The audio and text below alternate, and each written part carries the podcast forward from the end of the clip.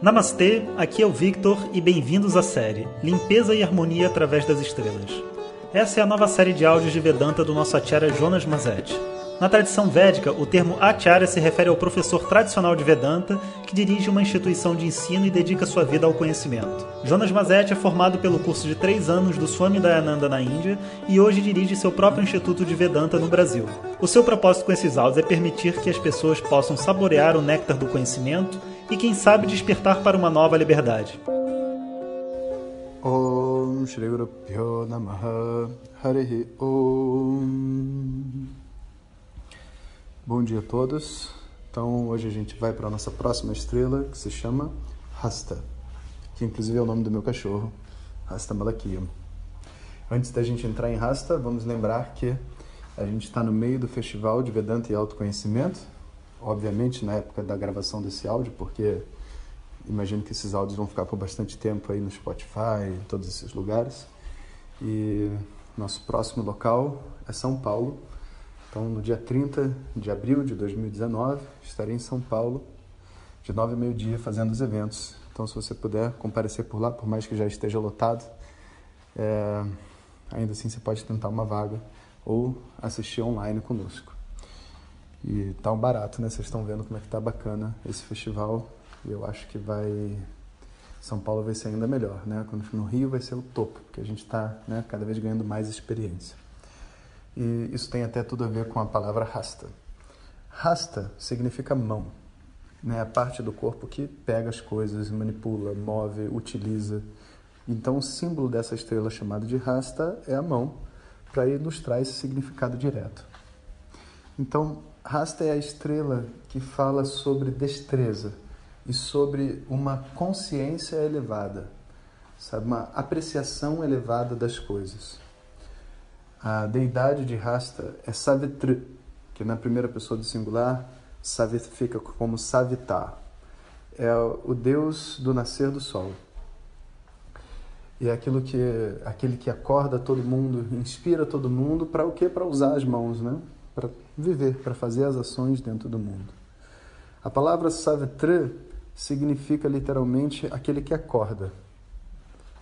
E, mas se você for ver a raiz Su, né? Su significa inspirar, né? ou é, acordar, né? ter, ter um, um, despertar para a consciência. Então, Savitar está conectado ao nascer do sol e, e, é dito né, como se Savitar fosse aqueles primeiros raios de sol, né? como se Savitar fosse, fosse loira, né? porque afinal de contas os raios de sol são amarelos. Né? e é uma das deidades mais importantes de dentro do, da tradição védica, inclusive o Gayatri Mantra, o famoso Gayatri Mantra, é um mantra dedicado a Savitri.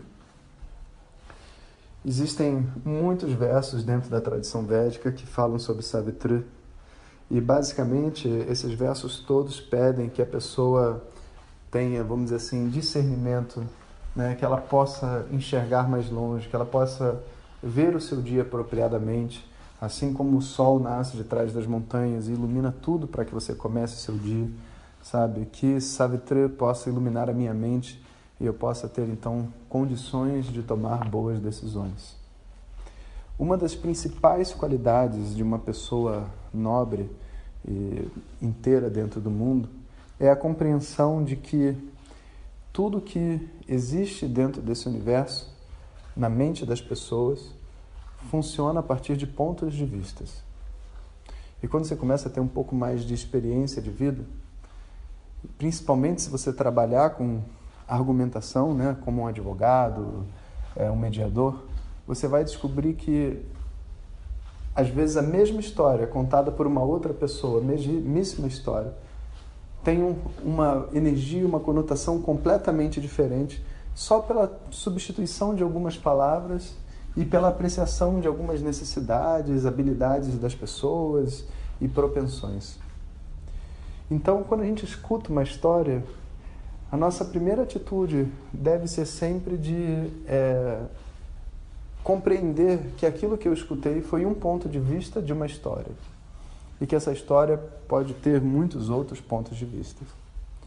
E é muito importante que a gente saiba também que a nossa mente ela não só já tem uma necessidade intrínseca nela de sentir certas emoções devido ao nosso passado, aos nossos traumas e tudo mais. Então, quem é medroso já sente medo de tudo.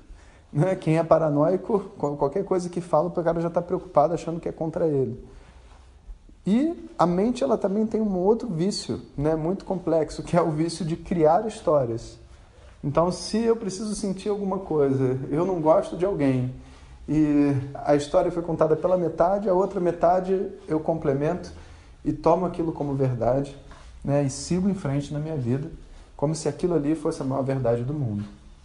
Entretanto, isso é toda a estrutura, toda a base que faz com que a sociedade viva e, e reviva os seus preconceitos.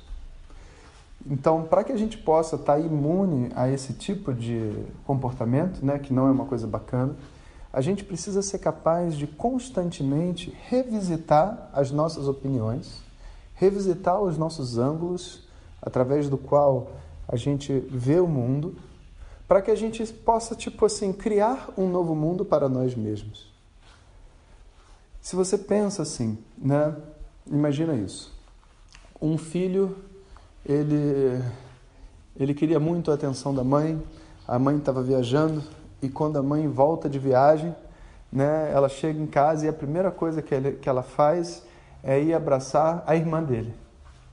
Por quê? Porque a irmã era mais frágil, ela estava chorando, né, e ela estava na frente, na fila, sabe-se lá, eu estava no quarto, ela estava na sala. E a mãe foi direto e deu carinho para a irmã e não para o irmão. Imediatamente, a criança, né, que já tinha uma propensão, se sente então preterida e abandonada. Se sente rejeitada pela mãe, que na verdade nem a rejeitou. Ela simplesmente deu o amor para o irmão primeiro que precisava mais.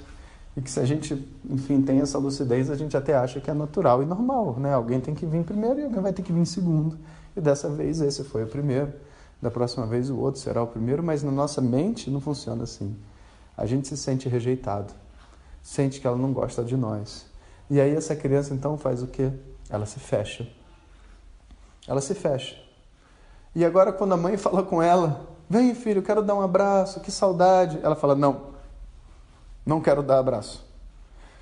Ué, mas por que você não quer dar abraço? Entende? Não, não quero dar abraço. Você me abandonou. Aí, vamos supor né, que, que a criança tenha essa, essa, essa capacidade de expressar os sentimentos. Você me abandonou, você não me deu carinho, você prefere a minha irmã. E agora o que, que ele vai poder fazer? Ele está triste, ele está insatisfeito porque não foi abraçado pela mãe. E a insatisfação dele impede a mãe de dar o abraço nele. Então, quando você vai reparar bem, né, é a própria carência que a pessoa tem que impede ela de ser amada. Não é, não, não é que, sabe, o amor pode simplesmente entrar quando uma pessoa dá ele pra gente. Não funciona assim. Eu preciso estar receptivo para o amor. Eu preciso estar receptivo para todas essas energias que fluem. E se eu não tiver essa abertura dentro de mim, eu não tenho como me sentir amado. Então, o que faz uma pessoa carente não se sentir amada? A carência dela. E, portanto, uma pessoa carente nunca se sentirá amada. Para uma pessoa se sentir amada, ela primeiro precisa descobrir a si mesma como não sendo uma pessoa carente, sendo uma pessoa inteira. Uma pessoa inteira que está sentada no, no chão, brincando com seus brinquedos, sem se comparar com a irmã, sem disputar com ninguém. Quando a mãe chega e fala: Filho, vem cá que eu vou te dar um abraço, essa pessoa tem sim condição de se sentir amada. E observa o que, que acontece. Não é só uma questão de receber o que você precisa. Você precisa transformar, precisa evoluir o seu campo de consciência, o seu campo de percepção do mundo. Você precisa perceber o mundo de uma maneira mais ampla para que o mundo tenha um significado mais profundo para você. Essa troca, sabe, de visão essa possibilidade interna de ver o mundo de uma outra forma, de parar e revisitar os mesmos valores e mesmas ideias em busca de uma compreensão mais profunda, sabe? É a energia da estrela rasta. Então, você vê como que é uma coisa extremamente importante, principalmente nos dias de hoje, né, onde qualquer um fala qualquer coisa na, na internet. E o que mais a gente vai ter é a desinformação, né, a fofoca e um monte de coisa inútil que muitas vezes prendem a nossa mente. E às vezes a pessoa está do nosso lado falando para a gente como ela se sente, o que ela quer, o que ela fez, e a gente não acredita nela. Porque antes disso chegou uma outra informação para nós. E aí a gente fala assim, né? a pessoa diz: Não, você não me ama porque você não, sei lá, você não fez tal coisa assim, assim assado. Mas você fala para mas olha, eu estou aqui e eu te amo, estou te falando que eu te amo. Mas aí aquela ação que veio antes me impede. Então, eu preciso ser capaz, sabe, de suspender todos os meus julgamentos, observar o mundo de diversas e diversas formas, revisitar os meus conceitos, para que eles não fiquem congelados na forma de preconceitos, de ideias, sabe, julgadas sobre o mundo e as pessoas. Essa é uma maneira muito triste de se viver. A pior coisa que a gente tem para fazer é viver preso por rótulos. Quando a gente rotula as pessoas em volta da gente, a gente vive preso por esses rótulos. Né? A gente se relaciona com rótulos e não com pessoas. Então, que a energia de Savitri possa iluminar a nossa mente para a gente estar, tá, sabe, além de todas essas classificações e divisões da sociedade. Om Shanti Shanti Shanti Hare Om Shri Guru Pyo Namaha Hare Om. Compartilhe com seus melhores amigos. E se você quiser receber nossas mensagens diretamente no seu WhatsApp, clique agora no link que vem junto com o áudio. Para outras informações, www.vedanta.com.br. Até o próximo áudio. Om Tat Sat.